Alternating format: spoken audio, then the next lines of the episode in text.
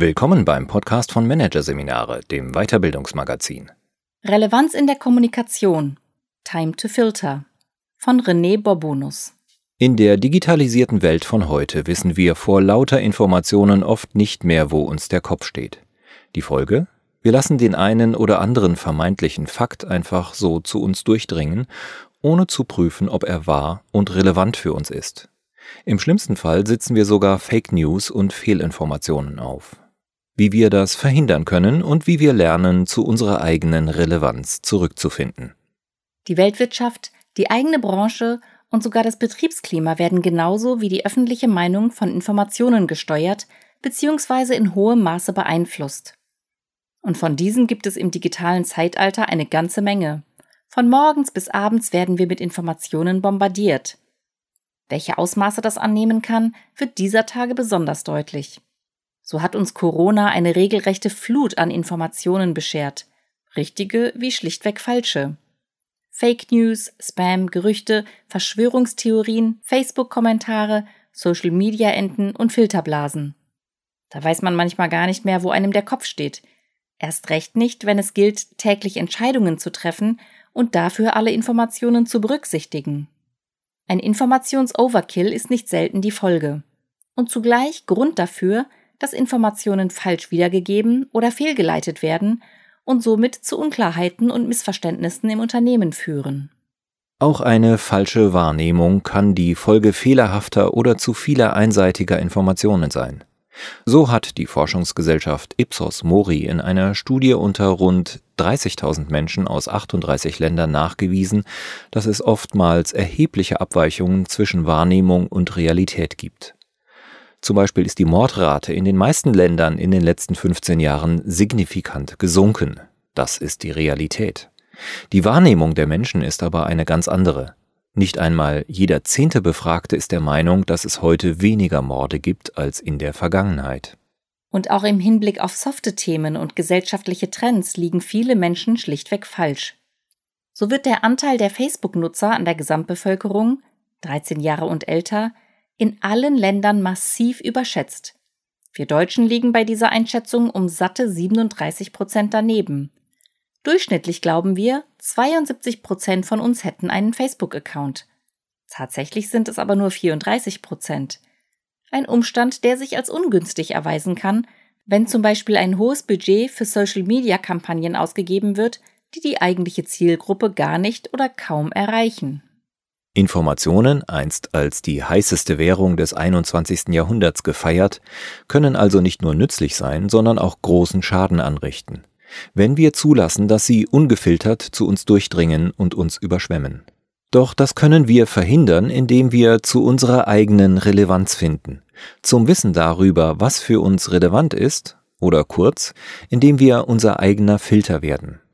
Heute ist nicht Wissen Macht, sondern Wissen, was zählt.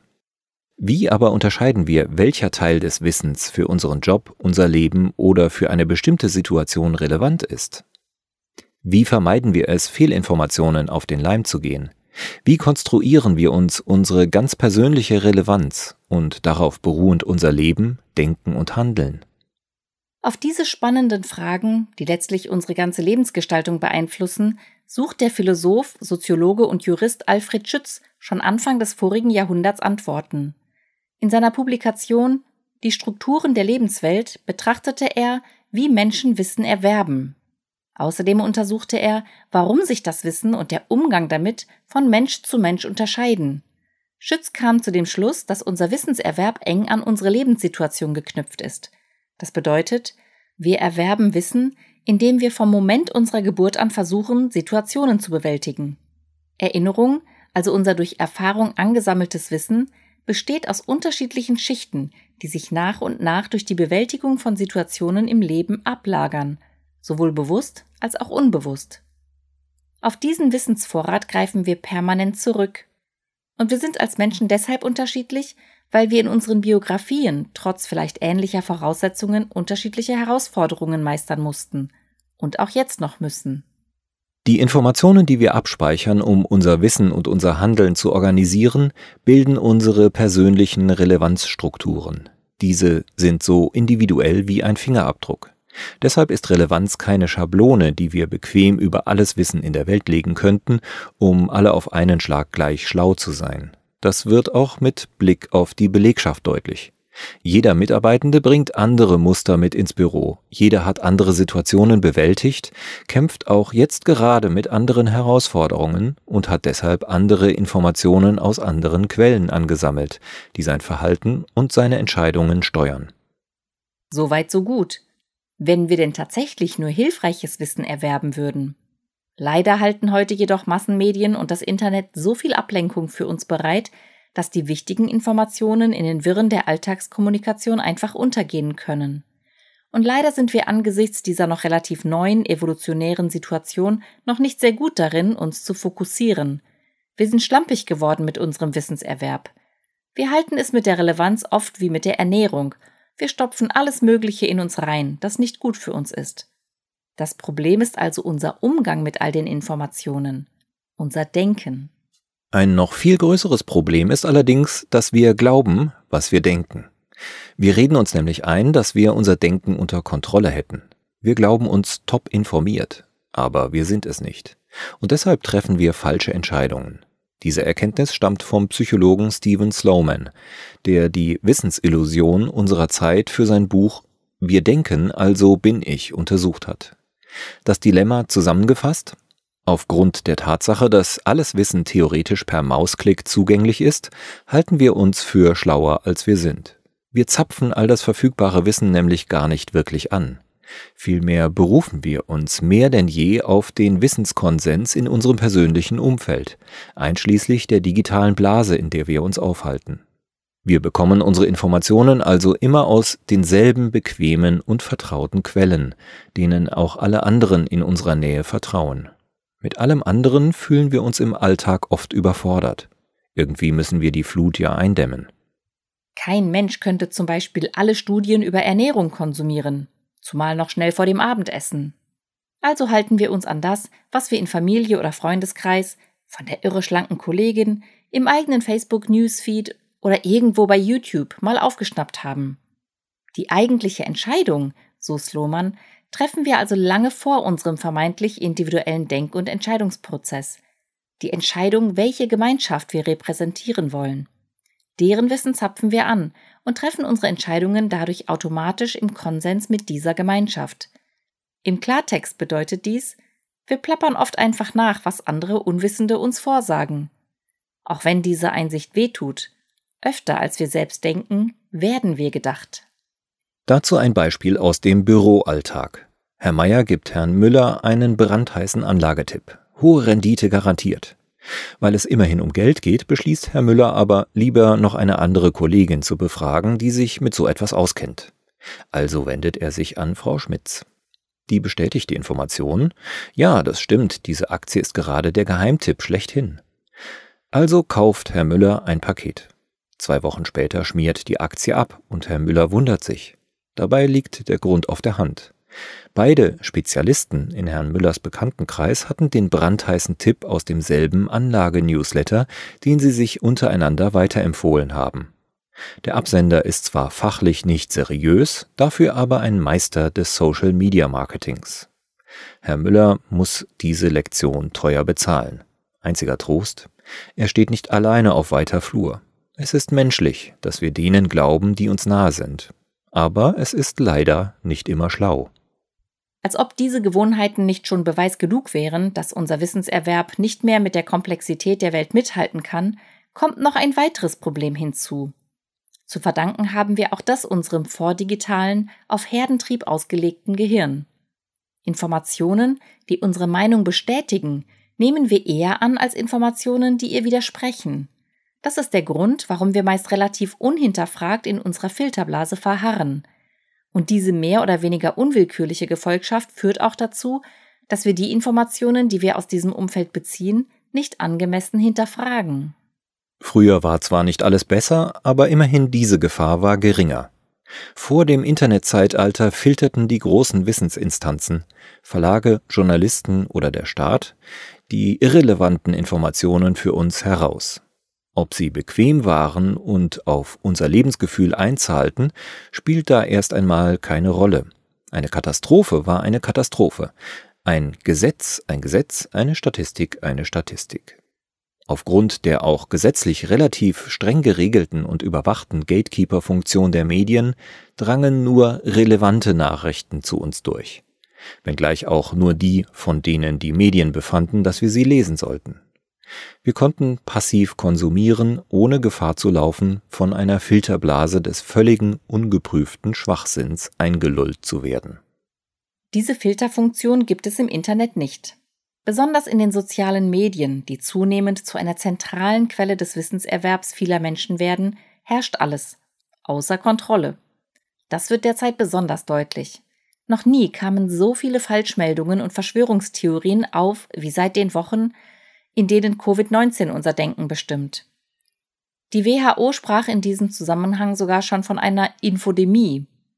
So war unter anderem zu lesen, Ibuprofen erhöhe das Risiko einer Infektion, der Verzehr von Knoblauch helfe bei der Genesung, ebenso wie der Konsum von Alkohol. Und der Virus sei im Labor gezüchtet worden, um gezielt Menschen zu vernichten. Natürlich alles Quatsch.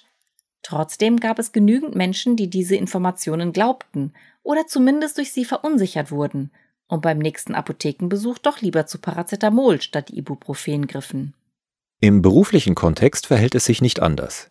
Selbst die internen Informationsnetzwerke innerhalb einer Branche sind nicht vor den Mechanismen gefeit, die für die rasend schnelle Verbreitung von Fehlinformationen sorgen.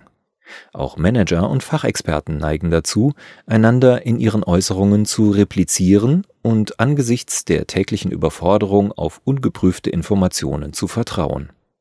Sprich, diese weiterzugeben oder sogar als Basis für Entscheidungen zu verwenden.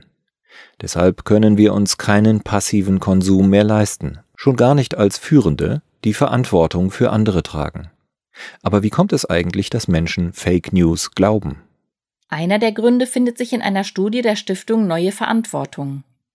Diese kommt zu dem Ergebnis, besonders Menschen, die ein sehr geringes Medienvertrauen, vor allem in klassische Medien haben und sich daher alternativen Medienangeboten zuwenden, haben ein erhöhtes Risiko, mit Fake News konfrontiert zu werden. Anders ausgedrückt, wer sich aktiv dazu entscheidet, solchen Nachrichtenangeboten zu folgen, ist einer größeren Desinformation und Propaganda ausgesetzt. Besonders verheerend ist dieser Umstand, wenn noch etwas hinzukommt, das wissenschaftlich als Pippi-Langstrumpf-Prinzip oder im Englischen als Confirmation Bias bezeichnet wird. Die Theorie des Confirmation Bias, zu Deutsch Bestätigungsfehler, ist wie die Wissensillusion ein Ansatz aus der Psychologie. Dabei wird davon ausgegangen, dass Menschen gerade bei politischen Streitthemen eher dazu neigen, Informationen so einzuordnen, dass ihr Weltbild nicht ins Wanken gerät. Confirmation Bias heißt dabei, dass wir unbewusst Informationen als relevant erachten, die unsere Ansichten bestätigen. Es sind also nicht nur der technische Wandel oder das Internet, die Fake News begünstigen, sondern auch menschliche Denkmuster. Eines der bekanntesten Beispiele für den Confirmation Bias bezieht sich auf weiße Schwäne. Wer der Meinung ist, dass alle Schwäne weiß sind, sollte dies überprüfen, indem er nach andersfarbigen Schwänen sucht. Die meisten Menschen suchen aber nach mehr weißen Schwänen. Das Gehirn ist einfach so programmiert. Mit anderen Worten, Menschen glauben Fake News, weil sie daran glauben wollen. All diese Mechanismen des Wissenserwerbs bieten Anhaltspunkte dafür, wie wir uns vor Irrtümern schützen können. Ein erster Schritt zum relevanten Wissenserwerb könnte, so trivial es auch klingen mag, sein, den Auswahlprozess wahr oder unwahr in Zukunft nicht einfach geschehen zu lassen, sondern wieder aktiv in die Hand zu nehmen. Es ist heute naiv, eine Nachricht automatisch zu glauben, nur weil wir sie auf einer bestimmten Facebook-Seite lesen oder von einer bestimmten Person hören. Stattdessen sollten wir den Prozess bewusst wahrnehmen und reflektieren, denn was ich lese oder höre, muss nicht zwingend wahr sein. Eine erste Hilfestellung zur Abwehr von Fake News lässt sich in den drei zentralen Fragen kumulieren, die Journalisten des Bayerischen Rundfunks formuliert haben. Über welche Kommunikationskanäle beziehe ich meine Informationen? Welche Schwerpunkte lege ich selbst bei der Informationsauswahl? Wer ist der Verfasser der Nachricht und was wird behauptet? Es sollte zum Beispiel klar sein, Wenn ich die meisten Informationen aus den sozialen Netzwerken beziehe, werde ich häufiger mit Falschnachrichten konfrontiert, als wenn ich vorrangig klassische Medien rezipiere. Denn die meisten Fake News werden über Facebook und Co verbreitet. Dass Social Media dennoch ihre Existenzberichtigung haben und gut und wichtig sind, um den eigenen Informationshorizont zu erweitern, steht dabei außer Frage. Jedoch sollten dort publizierte Inhalte stets bewusst konsumiert werden. Dazu gehört, sie kritisch zu hinterfragen. Stellt sich nur die Frage, wie genau macht man das? Eigentlich ist die Lösung ganz einfach. Gegen Fake News helfen Fakten und das eigene Bauchgefühl. Ist mir eine Quelle suspekt, ist der erste Schritt, sie zu ergründen und die Informationen auf ihren Wahrheitsgehalt hin zu überprüfen. Der Sprachstil, das Format, unpassende Abbildungen sowie eine Internetseite mit sehr viel Werbung können Hinweise auf Fake News liefern. Wer sich nicht sicher ist, ob eine Information wahr oder falsch ist, kann zudem auch einen Blick auf die Webseite www.ourworldindata.org werfen. Bei diesem Angebot der Universität Oxford handelt es sich um eine interdisziplinäre Datenbank, in der Informationen und Statistiken zu verschiedenen Themengebieten, von Gesundheit über Bevölkerungsveränderungen bis hin zu Umwelt und Energie, aufgeführt sind. Der beste Weg, um zum eigenen Filter zu werden, führt jedoch immer noch über die Kommunikation. Der Grund? Im direkten Austausch wird die unbewusste Informationsaufnahme zu einem bewussten Reflexionsprozess und allein dadurch schon viel besser steuerbar. Statt immer nur passiv zu konsumieren, müssen wir also wieder stärker in den Austausch gehen. Dazu gehört unter anderem, mehr Gespräche auch außerhalb der eigenen Wissensgemeinschaft zu führen, Foren zu bilden, in denen interdisziplinärer Austausch stattfindet, sowie nicht nur die Fakten von seriösen Experten, sondern auch deren Schlussfolgerungen heranzuziehen. Kurz, Relevanz braucht die Bereitschaft, außerhalb der eigenen sozialen Blase zu kommunizieren. Diese Bereitschaft ist eine Entscheidung, die jeder Mensch jeden Tag aufs Neue treffen kann. Das heißt, wir können jetzt sofort entscheiden, mit dem Vertreter der Impfkommission, dem überzeugten Verschwörungstheoretiker aus dem Nachbarhaus oder dem vermeintlich vernagelten Kollegen aus der anderen Abteilung ins Gespräch zu gehen und uns unserer Wissensillusionen berauben zu lassen. Das mag erst einmal unbequem klingen, doch es kann enorm befreiend sein.